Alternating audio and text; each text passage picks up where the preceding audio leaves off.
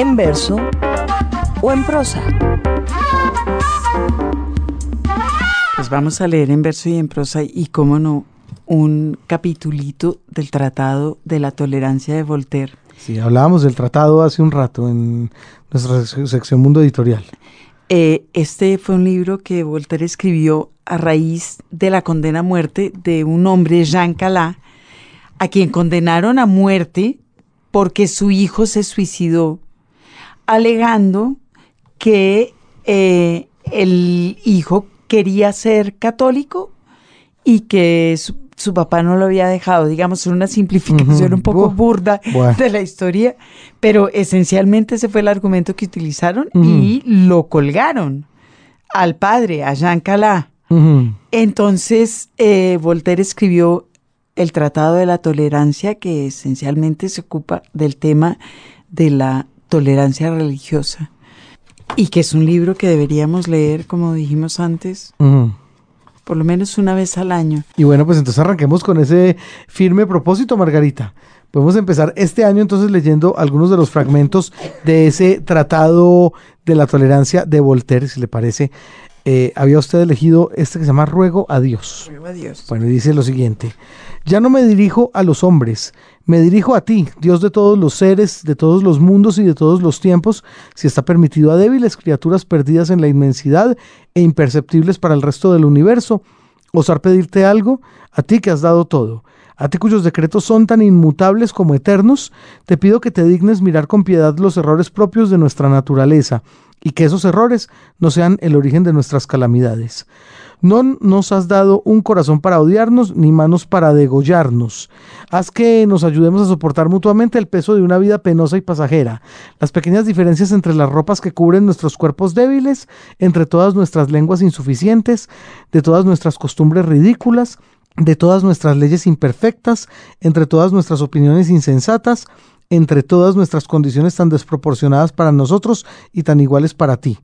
Que todos esos pequeños matices que distinguen a los átomos llamados hombres no sean motivo de odio y de persecución, que quienes encienden cirios en pleno mediodía para celebrarte protejan a quienes se conforman con la luz de tu sol, que quienes cubren sus ropas con una túnica blanca para decir que hay que amarte no odien a quienes dicen lo mismo con un manto de lana negra que sea lo mismo amarte en una jerga derivada de una lengua antigua que en el más nuevo dialecto, que aquellos que lucen un traje teñido de rojo o violeta, que mandan en una pequeña parcela de un pueblo montón de lodo de este mundo, y que poseen algunas monedas redondas de cierto metal, gocen sin orgullo de lo que llaman grandeza y riqueza, y que los otros lo vean sin envidia, pues tú sabes que en esas vanidades no hay nada que envidiar ni de qué enorgullecerse que todos los hombres puedan recordar que son hermanos, que sientan horror por la tiranía ejercida con sus almas y que execren el pillaje que se apodera por la fuerza del fruto del trabajo y de la industria pacífica.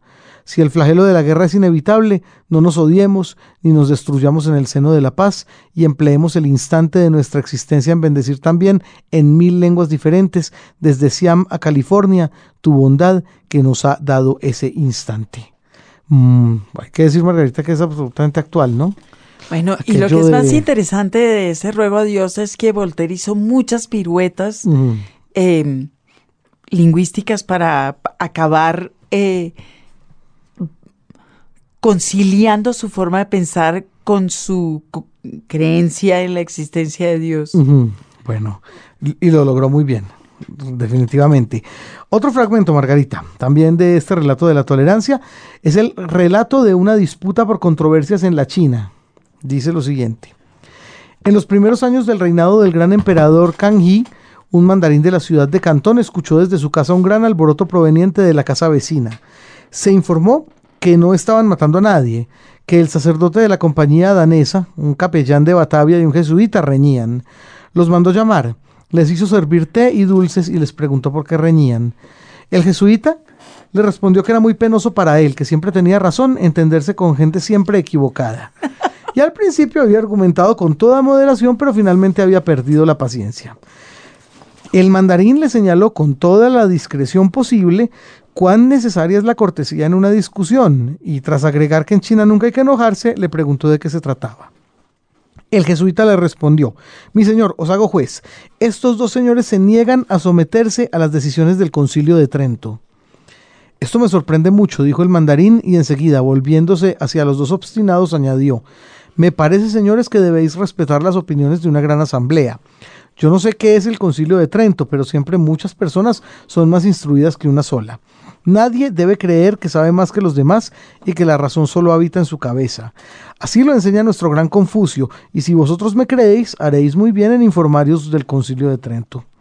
Entonces tomó la palabra el danés y dijo, Monseñor habla con gran sabiduría. Nosotros respetamos las grandes asambleas como se debe. También respetamos la opinión de varias asambleas realizadas antes de la de Trento. Oh, si es así, dijo el mandarín, os pido perdón, podéis muy bien tener razón. ¿Opináis lo mismo el holandés y vos contra ese pobre jesuita?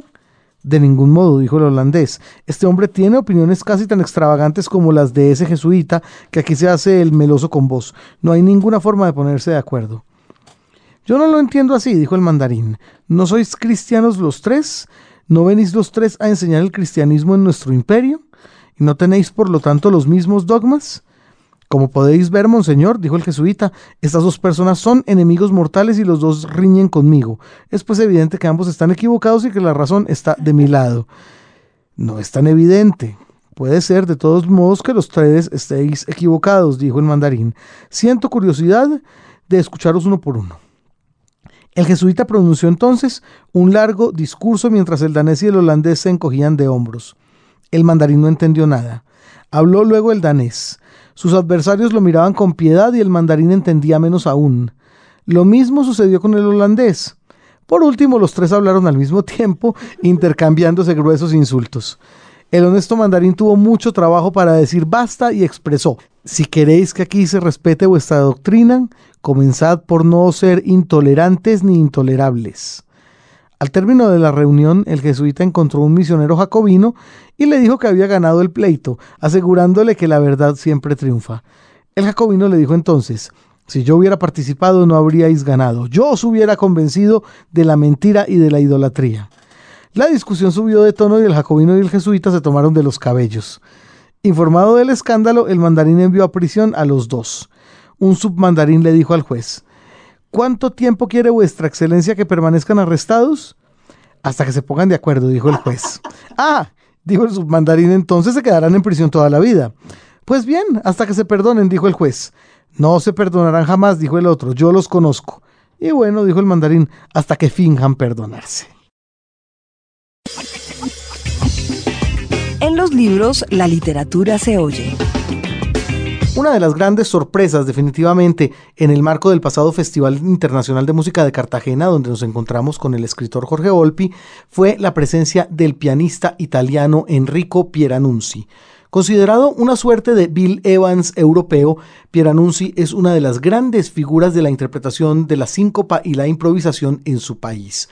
Para la presente edición del Festival Internacional de Música de Cartagena, Pieranunzi se decantó por un repertorio de sus llamados Racconti Mediterranei o cuentos mediterráneos, al lado de contrabajo, interpretado en este caso por Scott Colley, clarinete al lado de su amigo Gabriele Mirabasi y el acompañamiento del cuarteto de cuerdas Manolov de Bogotá.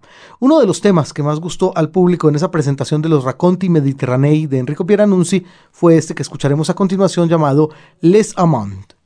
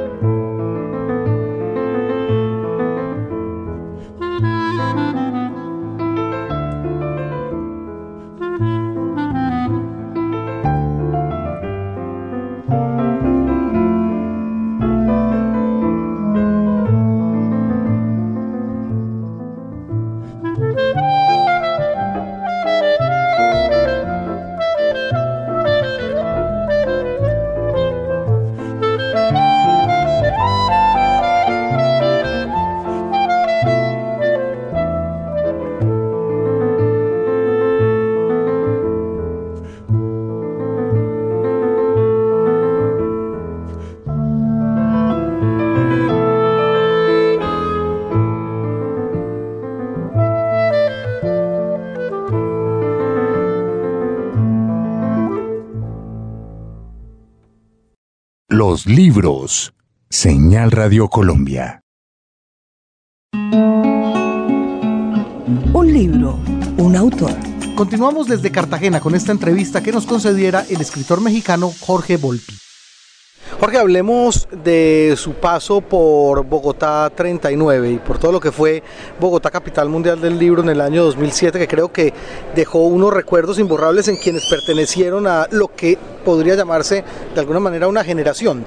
Cuando hablábamos con Wendy Guerra, por ejemplo, ella no se sentía identificada, nos lo dijo, con sus colegas eh, cubanos, sino más bien con ustedes, con los que hicieron parte de ese grupo y ella se sentía mucho más perteneciente a eso, sin importar las geografías particulares de cada uno de ustedes, sino el hecho de que los abrigara el estar en una ciudad y el reunir unas condiciones que establecía el, asunto, ¿no? 39 escritores, menores todos de 39 años. Pues para mí fue muy significativa y muy importante esa esa ocasión de, venir una vez más además a Colombia para, participar en ella. yo era junto con Iván Tais eh, y Fabricio Mejía los mayores del encuentro. Entonces, en realidad, como decíamos de broma, nosotros nos jubilábamos como escritores jóvenes en Bogotá 39, porque había escritores que tenían más de 10 años menos que nosotros. Eh, entonces, por supuesto, para mí fue muy interesante. Hizo que pudiera encontrar otra vez a muchos nuevos amigos, eh, muchos directamente de mi edad y otros mucho más jóvenes con los que he seguido encontrándome a lo largo del tiempo. siguen siendo, digamos, de alguna manera amigos. ¿Se sigue usted reconociendo en las literaturas de alguno de, de, ellos, tal vez? Sí, bueno, sigo muy atentamente, lo he hecho por muchos de, por muchos de ellos, me parece sumamente interesante. Y pasado todo este tiempo, ¿siente que hay todavía algo que los agrupe en tanto escritores? Cada uno tiene unas búsquedas muy diferentes, por supuesto. No, yo, creo que nunca hubo una coincidencia estética, hubo una coincidencia más bien de vivir ese momento y de una identificación algunos con otros, se hicieron algunas amistades fuertes en esos momentos. Eh, no creo que haya, digamos, una identificación estética, porque justo creo que en América Latina en nuestros días lo que hay es esa enorme variedad y esa enorme pluralidad de propuestas. Lo que hubo fue un diálogo muy rico y amistades nuevas eh, o viejas que se reencontraron ahí. Bueno, hablemos un poco, Jorge, si le parece, acerca de lo que ocurre en la literatura actual mexicana. Eh, hay una cantidad de senderos muy diferentes como, como siempre, pero en los últimos años también ha habido una eclosión interesante de lo que en determinado momento se llamó aquí en Colombia, hace diría yo unos 15 años o más, la sicaresca. En México a partir pues de las situaciones sociales actuales que a veces parecieron una réplica de un pasado que nosotros también hemos sufrido también ha habido en lo literario unas búsquedas a partir de lo narco etcétera eh, ¿Qué otras cosas están pasando en la literatura mexicana que de pronto le interesen y qué opina usted particularmente de ese fenómeno? Bueno, creo que es inevitable que las condiciones sociales marquen un poco los temas que escogen los escritores de ese lugar. Es muy natural que se hable de lo que uno está viviendo. Entonces, el que la narcoliteratura, la, la narcoliteratura haya estado y siga estando en boga en México, Colombia o Centroamérica, pues tiene mucho que ver con ese esa inevitabilidad de hablar de un conflicto tan drástico para todas nuestras sociedades. En México este problema continúa, la, violencia se mantiene y eso hace pues que siga habiendo eh, muchos libros que tienen este tema de fondo. Por supuesto esto hace que también se convierta en cierta moda es inevitable que eh, la exploración profunda también lleve a que muchos quieran necesariamente estar tocando ese tema porque es el nuevo tema de moda y porque parece el nuevo tema exótico que identificaría por lo menos a México, Centroamérica y Colombia como una especie de, todo latinoamericano frente a la ausencia de otra marca de identificación como antes fue el realismo mágico. Eh, aún así, digamos, en medio de esa corriente creo que hay propuestas y libros ya formidables que forman parte de ese mundo. Creo que Trabajos del Reino, por ejemplo, de Yuri Herrera, eh, o textos de, Julian Herbert, hacen que no sea una simple repetición de la realidad, sino que haya realmente una exploración nueva, distinta de lo que esa realidad ofrece. Muy bien. Eh, en su momento, digamos, las grandes tragedias latinoamericanas han sido llevadas también a lo literario y en ese sentido Elena Poniatowska ya había dibujado Tlatelolco y pues acaba de salir México de una cosa igual de singular e igual de terrible que esa Yosinapa.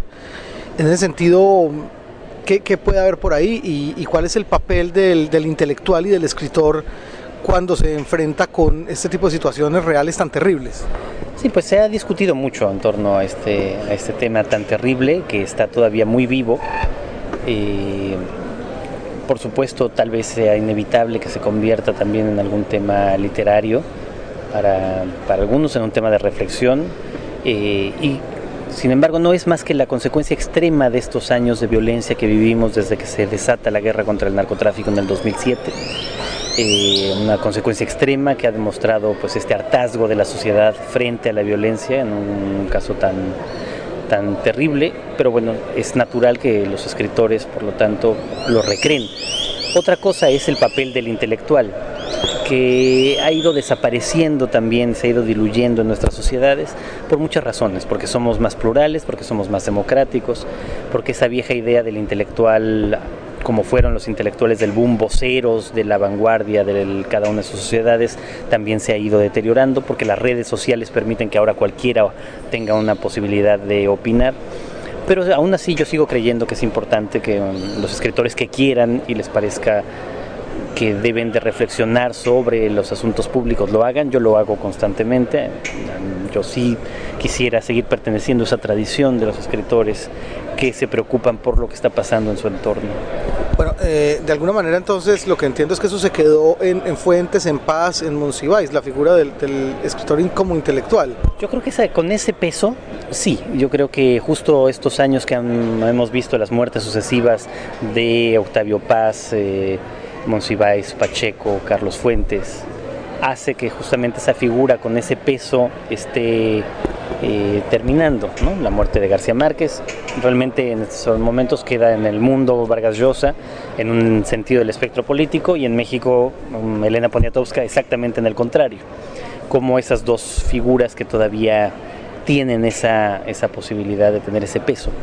Fuera de ellos, ya en las siguientes generaciones no es lo mismo. Por supuesto que hay escritores que se preocupan de la vida pública y son importantes.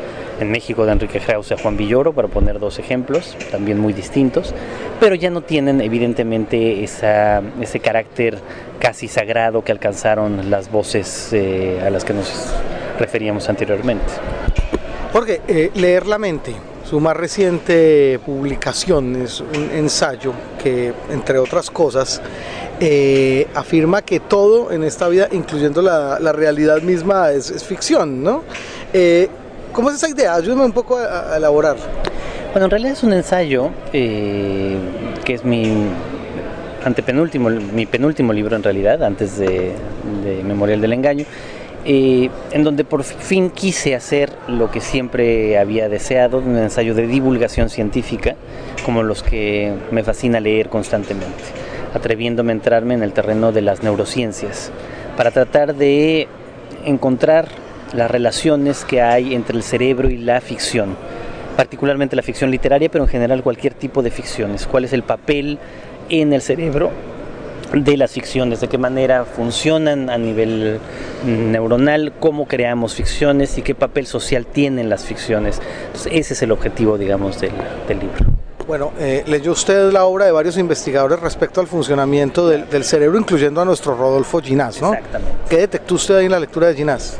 Bueno, Ginás o muchos otros justo me permitieron dar cuenta de, este gran territorio en muchos sentidos todavía inexplorado que es el cerebro, es como el gran nuevo eh, objetivo de la, de la ciencia, como si la física fue la gran disciplina de principios del siglo XX y la biología y la genética de la segunda mitad del siglo XX, seguramente las investigaciones sobre el cerebro de eh, científicos tan importantes como estos son los que nos están llevando precisamente a tratar de entendernos mejor cómo evolucionó el cerebro y cuál es la manera como efectivamente funciona, que sigue siendo en muchos sentidos un misterio, el misterio de por qué tenemos esta autoconciencia eh, tan desarrollada, como la materia ha sido capaz en nosotros de pensar sobre la materia. Bueno, y usted como escritor, eh, ¿cómo decide darle un tratamiento a temas tan aparentemente científicos? ¿Cómo logra usted llegar a un ensayo mucho más cercano a un lector particular de Jorge Volpi que a un lector de Rodolfo Ginás, por ejemplo? Bueno, precisamente porque no soy yo un neurocientífico tampoco. Eh, y aunque sí este es uno de los temas que más me han obsesionado y del que sigo constantemente hablando y estudiando. Eh, mi próximo curso en la, UNAM, donde doy clase, se llama justamente Neuroliteratura. Es que la perspectiva es la de un lector común, la de, un, de alguien que no es especialista en el tema y que intenta encontrarle sentido a esas exploraciones que hacen los verdaderos científicos. Bueno, y dentro de las conclusiones también está, también está el hecho de que leer literatura y leer ficción es claramente un coadyuvante al funcionamiento cerebral. ¿Cómo llega usted a esa conclusión? Exacto, pues eh, yo creo que la ficción no es, como creerían muchos, un subproducto de la evolución que tenemos casi por casualidad y que no nos sirve para nada, sino al contrario, es un elemento central que nos ha hecho evolucionar como humanos.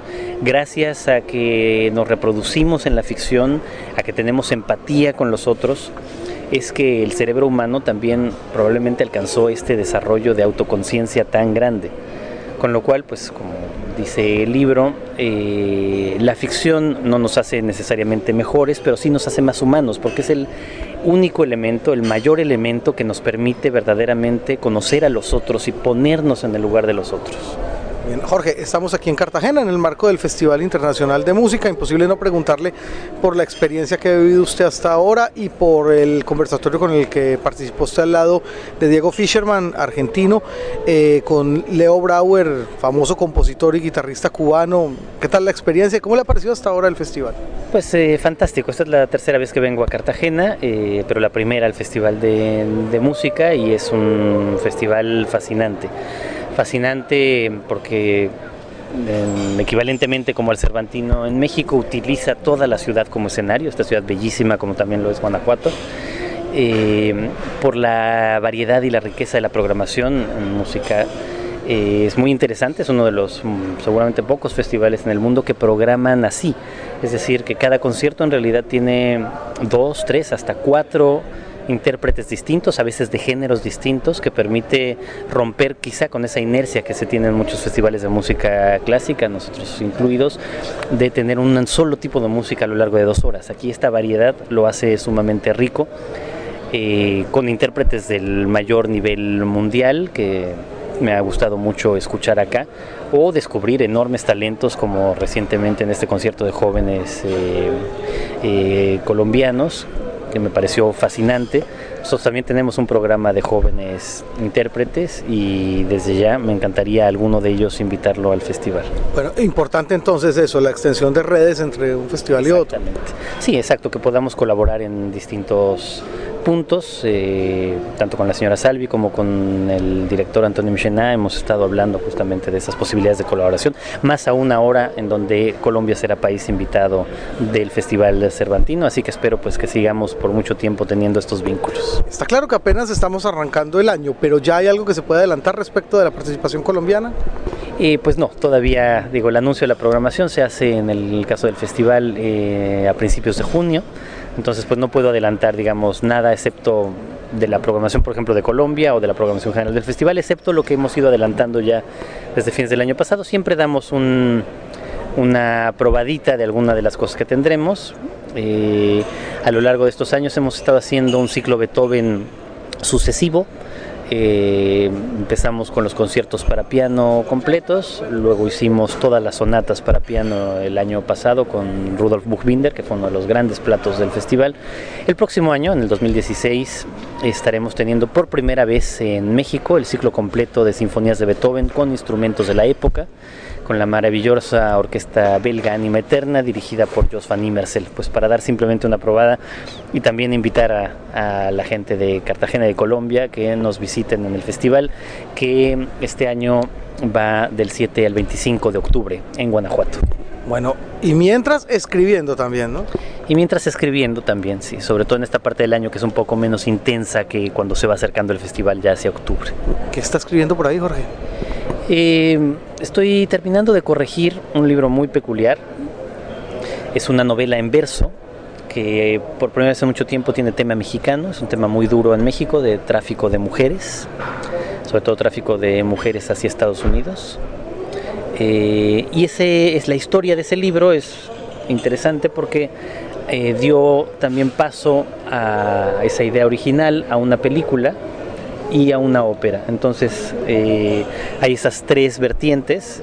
El libro mismo que se llama Las elegidas, la película que se llama Las elegidas, que es una derivación, digamos, de esta historia, dirigida por David Pablos y que se estrenará ah, en la segunda mitad de este año y una ópera de cámara que se llama Cuatro Corridos. Son como esos tres proyectos simultáneos. De la ópera yo hice el libreto y cuatro músicos, dos, dos norteamericanos y dos mexicanos hicieron la música. ¿Qué tal eso de trabajar en una ópera? Pues fantástico, la ópera es otra de mis grandes pasiones, entonces empezar y por fin llevar a cabo un libreto de ópera, pues fue algo que me, me, encantó hacer. ¿Ya alguna de sus piezas literarias ha sido llevada antes al cine? No, esta es la, la primera vez. En donde... Bueno, ¿y qué tal la experiencia? Hay para quienes es ingrata y hay para quienes es... A mí me gusta establecer siempre una, un paralelo. Yo digo que al que mejor le ha ido es a Stephen King y al que peor le ha ido es a Boris Vian, que se murió viendo en la adaptación de una de sus películas. Eh, pues justo, eh, la película, y me pareció bien que así fuera, no es realmente la historia misma que yo escribí, es una derivación que el propio director escribió a partir de la idea original de, del libro. Entonces, a mí me estoy muy de acuerdo en que eso ocurra. Yo creo que las películas o las óperas le corresponden, las películas a los directores, las óperas a los compositores, y yo creo que los libretistas estamos al servicio en buena medida de, de sus intereses. Los libros. Señal Radio Colombia.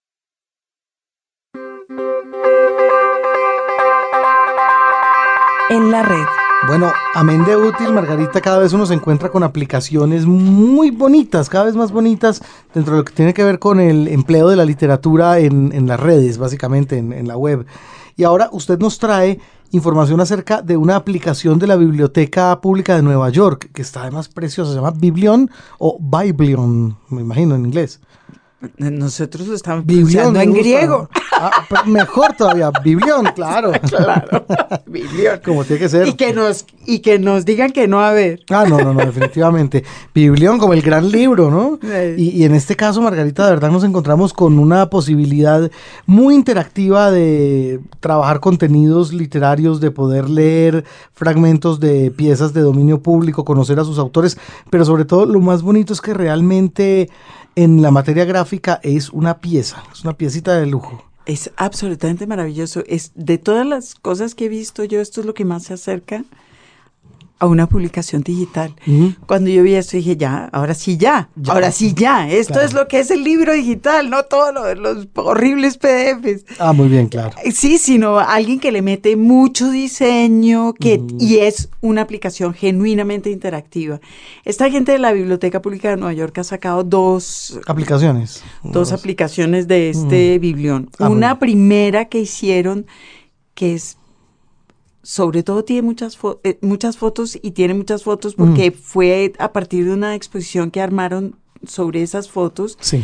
eh, de la Exposición Universal de 1939. Ah, qué bien, qué bonito. Okay. Uh -huh. Y es una maravilla. Esta segunda, sí. que es sobre Frankenstein, es absolutamente no, está preciosa, sensacional realmente. y no tiene pieza mala. Está preciosa. La, ex, la, ex, la exposición la hicieron eh, la Biblioteca Pública de Nueva York y la Bodleian, uh -huh. que es eh, ese, esa biblioteca mítica de Oxford, eh, a donde van los investigadores y donde están todos los libros del mundo, uh -huh. y que, bueno, es ahora una de las bibliotecas patrimoniales que hay en Inglaterra, pero pues es una de las bibliotecas más antiguas sí. del mundo y y tiene la, las cosas más alucinantes. Uh -huh. Entre ellos dos hicieron la, la, exposición y el resultado es esta aplicación que se puede bajar infortunadamente ahora solo para iPad. Solo iPad. Pero ya, ya después eh, se la inventarán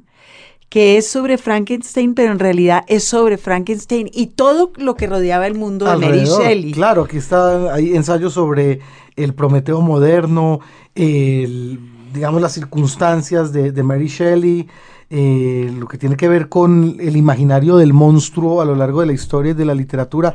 No, realmente está precioso. Tiene el manuscrito entero que está en la Bodleian de Frankenstein. Que eso ya es No. un bombón. Claro. Pero además se encuentra ahí el libro, hay cientos de ensayos de la época y actuales sobre el tema de Frankenstein, sobre Shelley, que era, pues, fue el poeta también maravilloso del 19, Ujú. sobre su mujer, la autora de Frankenstein, Claro. y sobre los papás de Mary Shelley, que también eran un par de tipos muy importantes. Muy y eso es lo que a mí me tiene más entusiasmada. Ujú. Vea, Porque la, la mamá de Mary Shelley era una mujer que se llama Mary Wollstonecraft, pues. Ujú. que escribió como el primer libro feminista del mundo. Ah, Eh, usted va- ve que, que se cambió el año y yo sigo en el mismo rollo. algo así. Escribió un libro que se Ah. llama Reivindicación de los Derechos de las Mujeres. Bueno, mire, Bueno, y estaba casada con un hombre que se llama William Godwin, que era Ujú. filósofo, Ah. politólogo, aunque en esa época no había politólogos, Mm. y además era editor. Bueno, qué interesante. Y todo ello se puede ver aquí para quienes tengan iPad y la posibilidad de descargar esta aplicación. Se llama Biblion. Búsquenla así, con ese nombre simplemente. Hay una cosa, por ejemplo, de bonita para que usted vea lo mucho que se divirtieron esos curadores, que se la debieron haber pasado Seguro, bomba Seguro que sí. armando eso. Eh, Godwin publicó un, un- un libro clásico de la literatura inglesa que se llama Cuentos de Shakespeare, que hicieron Charles y Mary Lamb. Eso es un libro como que los niños ingleses leen desde mm, hace dos siglos. Sí. Eh, y aquí en esta aplicación hay una novela gráfica contemporánea que cuenta la historia de los hermanos Lamb, que era Ah. muy inglesa, o sea, atormentada, ella Sí. era loca, él la Ah. cuidaba, vivieron juntos, en fin, un poco como ese trío maldito que eran Byron Shelley Ah, y sí. Mary Shelley que vivían juntos ahí.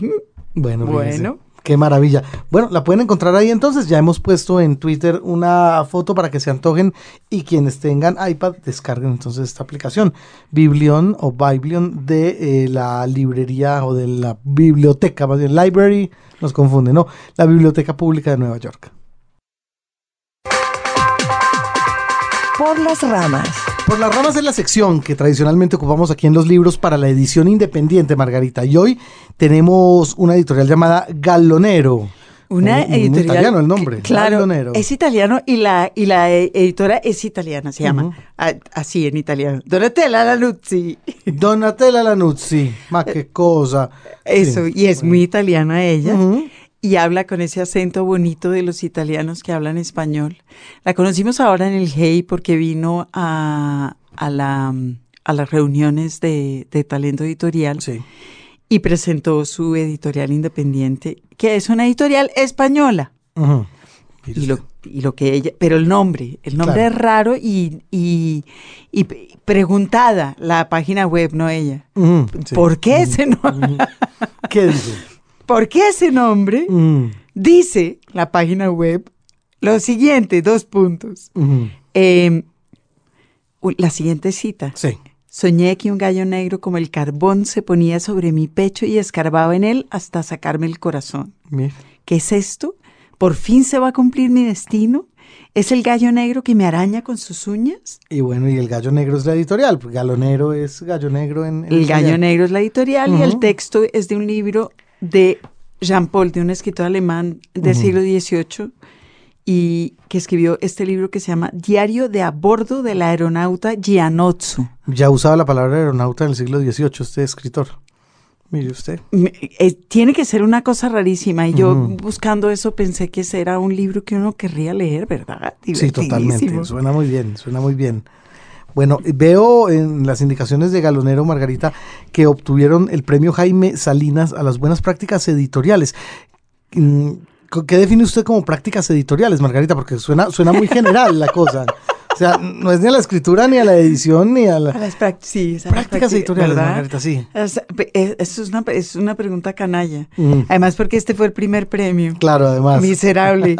Pero es el premio a Jaime Salinas y yo me voy a descolgar por esas A ramas. ver, bueno, muy bien. Bueno, porque hombre, Salinas fue un editor muy pulcro. ¿Usted se Mm. acuerda que Sa- Salinas lo am- amaremos para siempre porque hizo esa colección de, de Alfaguara que era, que era gris y morado. ¿Usted se acuerda? Claro que me acuerdo, sí. Es, eso fue, eso es un hito en mi vida, en la suya, y creo que la de mucha gente. Era absolutamente bello, bella esa tapa, Sí, es bella la propuesta interior, eran libros muy cuidados, con una tipografía muy bien pensada. ¿Usted se acuerda de Michael Ende en esa colección? Claro que sí, me acuerdo de Margaret Jursenar en esa colección de Marguerite cuentos, cuentos, claro, orientales. Claro. Sí, sí, sí. Gunter Grass, eh, lo cual también ya nos da otra, otra cosa de que puede ser práctica De acuerdo. editorial buena. Que es un catálogo precioso. En fin, Salinas es un hombre que nos dejó un buen legado. Bueno, está claro. Y, y yo creo que un, un premio Jaime Salinas eh, a las buenas prácticas editoriales, Mm. cualquier cosa que hayan pensado quienes les dieron el premio, es un buen premio. Claro. Es, es un buen santo para tener uno en la oficina, ¿verdad? Bueno, no, pues bajo esa égida, entonces yo supongo que el catálogo de Galonero debe ser también una cosa interesante. Pues es, y esta eh, editora, Donatella Lanuzzi, es una de esas editoras que es muy joven, con un discurso muy de los 60, muy aguerrido de la calidad del libro, de tenemos que defender los contenidos hasta la muerte, la belleza, en fin que es un poco una línea que se está dando entre los editores independientes que a mí me divierte mucho y me- además me gusta porque a mí me gustan los libros bonitos. Claro, ah, no, A- bueno, pinta a, bien. a casi todo el mundo, pero no, no, no a todo el mundo en realidad. Tienen un catálogo mm, extraño, divertido, de lectora, es decir, es un catálogo que le parece a uno que claro. es hecho por ella, de sus lecturas, de sus desvelos, Sí, de sus personalito, claro. Exacto. Tiene novela gráfica, tiene literatura, eh, traduce muchas cosas, eh, nos está presentando y nos estará presentando en los años por venir autores que no conocíamos. Tiene una propuesta editorial y creo que eso también es parte de lo que debe ser una buena práctica editorial. Bueno, Alguien que dice, mire, lo, lo- lo que yo creo es esto y lo voy Mm. a hacer así. Bueno, ahí está la explicación del tema de práctica editorial. Bueno, hasta ahora le ha ido muy bien, tiene 3, 4 años, tiene un catálogo chiquito, para los que lo quieran revisar, pueden revisarlo en la red, que es eh, www.gallonero.es. Hay que buscarlo ahí. ¿Ya tendrán distribución por estos lares? No lo sé, yo Bueno. sabía que usted me iba a preguntar eso. Pues lo buscaremos, Margarita. Po- podemos, podemos ponernos eh, gallitos aquí y decir, ¿por qué no hay distribución? Ah, sí, sí, sí, también es una posibilidad, pero no, mejor vamos hasta la librería y preguntamos. Eso, eso. Y si no, le pedimos a alguien que nos traiga y Eso. así. La casita de papel.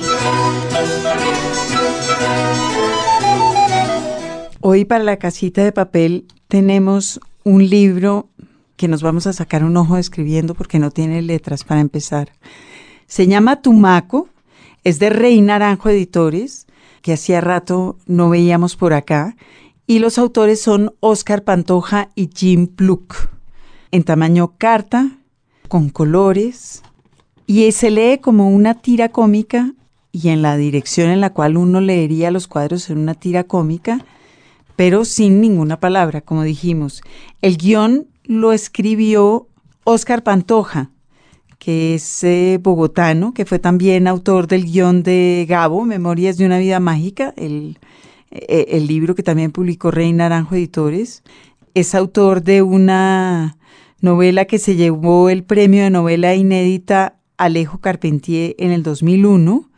Ha hecho corto y mediometraje, ha trabajado en audiovisuales y además es fundador y trabaja en el taller virtual de escritores. Por el otro lado, Jim Block, el ilustrador, es eh, bumangués, santanderiano, y esencialmente ha hecho su trabajo en calles, en calles de Colombia, en Santa Marta, en Bucaramanga, en Bogotá, en fin. Tiene un libro infantil publicado, además de este preciosísimo Tumaco de Rey Naranjo, un libro que se llama Pecas, que también es un, es un libro para niños y que cuenta la historia de un búho, de un búho muy tímido que es objeto de las burlas de sus compañeros. Y este de Tumaco es un libro que cuenta, bueno, la vida de un niño en Tumaco que juega al fútbol, que va al mar, que tiene una pasión desenfrenada por el fútbol, pero que también le gusta la playa y sus amigos, en fin, que se la pasa muy bien y no podemos leerles nada porque, como les dije, es un libro animado exclusivamente, pero bellamente animado. Rey Naranjo yo creo que se apunta a otro gol con este libro Tumaco de Oscar Pantoja y Jim Pluck. En los libros, la literatura se oye. Invitado por Argentina en el Festival Internacional de Música de Cartagena fue el bandoneonista salteño Dino Saluzzi, uno de los grandes innovadores del terreno del tango y del folclore argentino, mezclado con una gran cantidad de músicas gracias a la propuesta que viene haciendo desde hace más de 30 años el músico con el productor alemán Manfred Eicher dentro de la nómina de su sello Ediciones de Música Contemporánea SM. El privilegio de haber visto y escuchado a Dino Saluzzi en Cartagena definitivamente no tiene precio. Vamos a escuchar a Dino Saluzzi a continuación en una pieza llamada Vienen del Sur los Recuerdos, en un formato similar al que se presentó en Cartagena, es decir, acompañado de su familia. El señor Cuchara Saluzzi, como es conocido su hermano Félix en clarinete, el intérprete del bajo Matías Saluzzi, que es su sobrino, y José María Saluzzi en guitarra. Previamente vamos a escuchar al propio Dino Saluzzi de viva voz, saludándonos después del recital en Cartagena. Maestro Dino Saluzzi, qué honor tenerlo nuevamente aquí en Señal Radio Colombia. Muchas gracias, la verdad para mí fue una alegría tremenda y qué público fantástico. Un público muy agradecido. Muy agradecido, un público, el lugar, el teatro es fantástico, o sea, he recibido una sorpresa en todos los sentidos y me voy, eh, como todo lo que termina, deja un, hay un, un dejo de, de, despedida y las despedidas son este, eso, despedidas. Así que me voy a volver por moto propio porque me encanta, me encanta la gente. Ah, qué bien, o sea, esperamos un regreso de unos saludos sí, Sí, seguro, seguro, porque quiero hacer que esto lo conozca mi mujer, también mi esposa. Y bueno, estoy muy agradecido, les agradezco a todos, a la organización, a usted que fue tan, tan amable, tan este, atento. Y bueno, vuelvo. Esperamos que sí, maestro, lo que todos queremos. Eh, Cartagena también, le deja usted una imagen, una primera visión de la ciudad que, que, me parece que tiene un poco que ver también con su propuesta musical, en el sentido que usted habla de lo moderno y de lo antiguo en una sola conjunción. Sí, hay, un pasado que no es tal y un presente que no es tal. Las cosas están en la vida, en el aire, en, en, en, al alcance de nuestra mano. Lo, uno tiene que estirar el brazo, agarrarlo y brindarlo con todo lo que puede, con el corazón con una esperanza de una unión, fraternidad y hermandad por fin en el mundo entero, que es lo que hace falta. La última vez que hablamos, maestro, usted me hablaba de un par de trabajos discográficos por venir. Uno con la familia grabado en Buenos Aires para el sello SM y otro con el pianista grabaciones sí, este es, composiciones este, suyas con Horacio eh, Lavandera. Horacio Lavandera. Ahora va a salir ahora en SM dentro de poco. Ah, qué bien. Ayer o antes de ayer recibí la aprobación, de, sí, aprobaba yo el orden de la, de las músicas y todo eso, así que está en camino de salir pronto, seguramente saldrá en un mes o dos meses. Así que bueno, se van dando las cosas. También hablamos de la posibilidad que usted le iba tal vez a comentar al gran productor de SM, Manfred Eicher, en el sentido de que los discos del sello no eran muy fáciles de conseguir en Latinoamérica. Sí, he hablado con él y hemos hecho un arreglo o sea, la producción mía, lo que yo produzco, va a ser reproducido en Latinoamérica también. Así como tener fácil. Primero por el precio, porque se cargan los, los, los, este, los viajes y los impuestos y todo, en fin. Tratamos, tratamos. Pues enhorabuena, maestro Dino Saluzzi, y esperamos que la promesa se cumpla. Esperamos verlo nuevamente aquí por Colombia. Con gusto, yo también tengo esperanza de volver. Muchas gracias y hasta siempre. Thank you.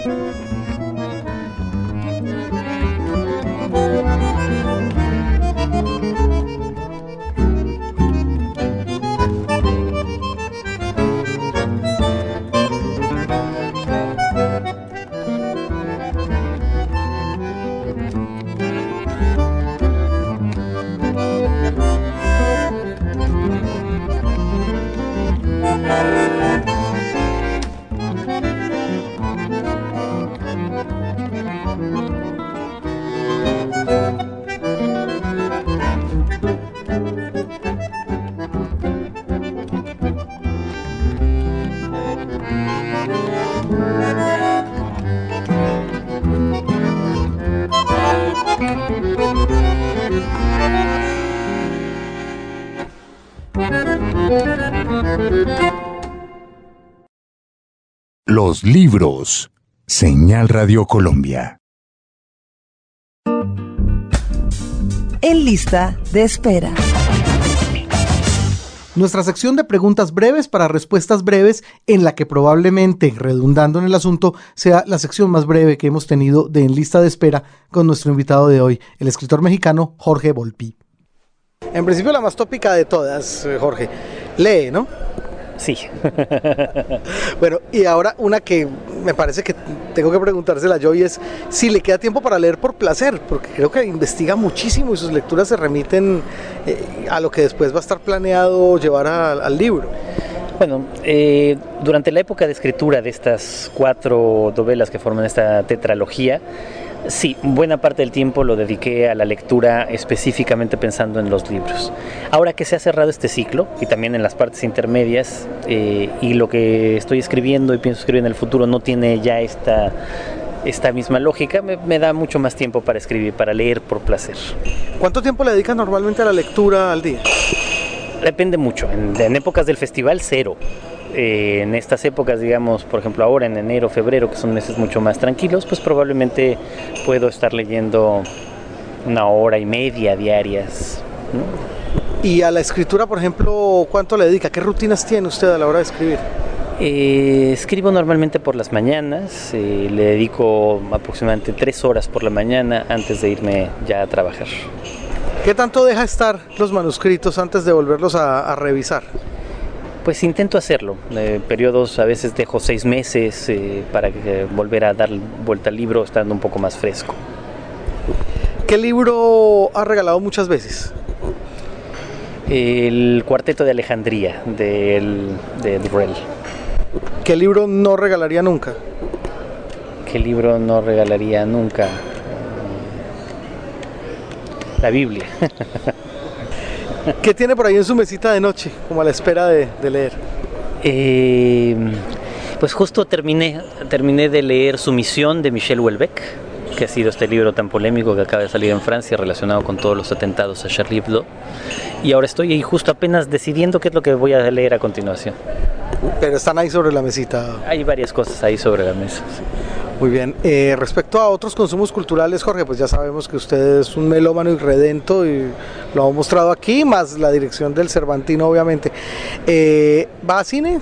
Sí, me gusta muchísimo el cine, voy mucho al cine, voy mucho a conciertos, eso es lo que más hago. Intento ir lo más que puedo, pero eso es menos al teatro. ¿Series de televisión, ve? También soy muy adicto a las series de televisión. ¿Qué le ha gustado por ahí? Pues lo último que me gustó muchísimo fue fe- efectivamente Fargo, esta miniserie basada en la película de los hermanos Cohen, que es fantástica. Me gustó mucho Manhattan, que tiene que ver justamente pues con mis temas, con, con la, la creación de la bomba atómica en Estados Unidos. Eh, me gusta mucho The Americans, que es sobre espías soviéticos en Estados Unidos en la época de Reagan, para hablar de no de las más típicas, digamos, ¿no? Plantéese usted la posibilidad de una cena literaria y tiene la posibilidad, Jorge, de invitar a tres colegas de cualquier época. ¿Quiénes serían sus invitados a esa cena? Justo ahora eh, hablando con, con mis amigos eh, Eloy Ross y Pedro Palou, que pasamos el año nuevo juntos, nos hicimos exactamente esta pregunta, así que voy a contestar con los mismos. Quisiera cenar con Aristóteles, con Freud eh, y... ¿Quién había dicho en tercer lugar? Sería una cena muy sesuda en todo caso. Claro, es que el tercero, el tercero era justo como el que estaba en Discordia, a ver si me acuerdo quién, quién dije en ese momento. Bueno, fíjate, no, no recuerdo quién dije, pero justo buscaba que fuera alguien muy divertido. ¿no? Y entonces el tercero, bueno, eh, pensando en eso, sería en Carlos Monsiváis, justo para que anime la conversación.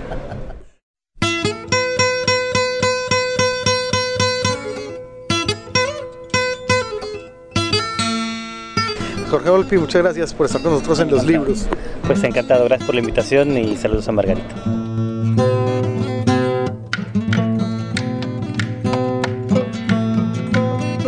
Jorge Volpi, el multipremiado escritor de En Busca de Klingsor, fue nuestro invitado de hoy a los libros por Señal Radio Colombia.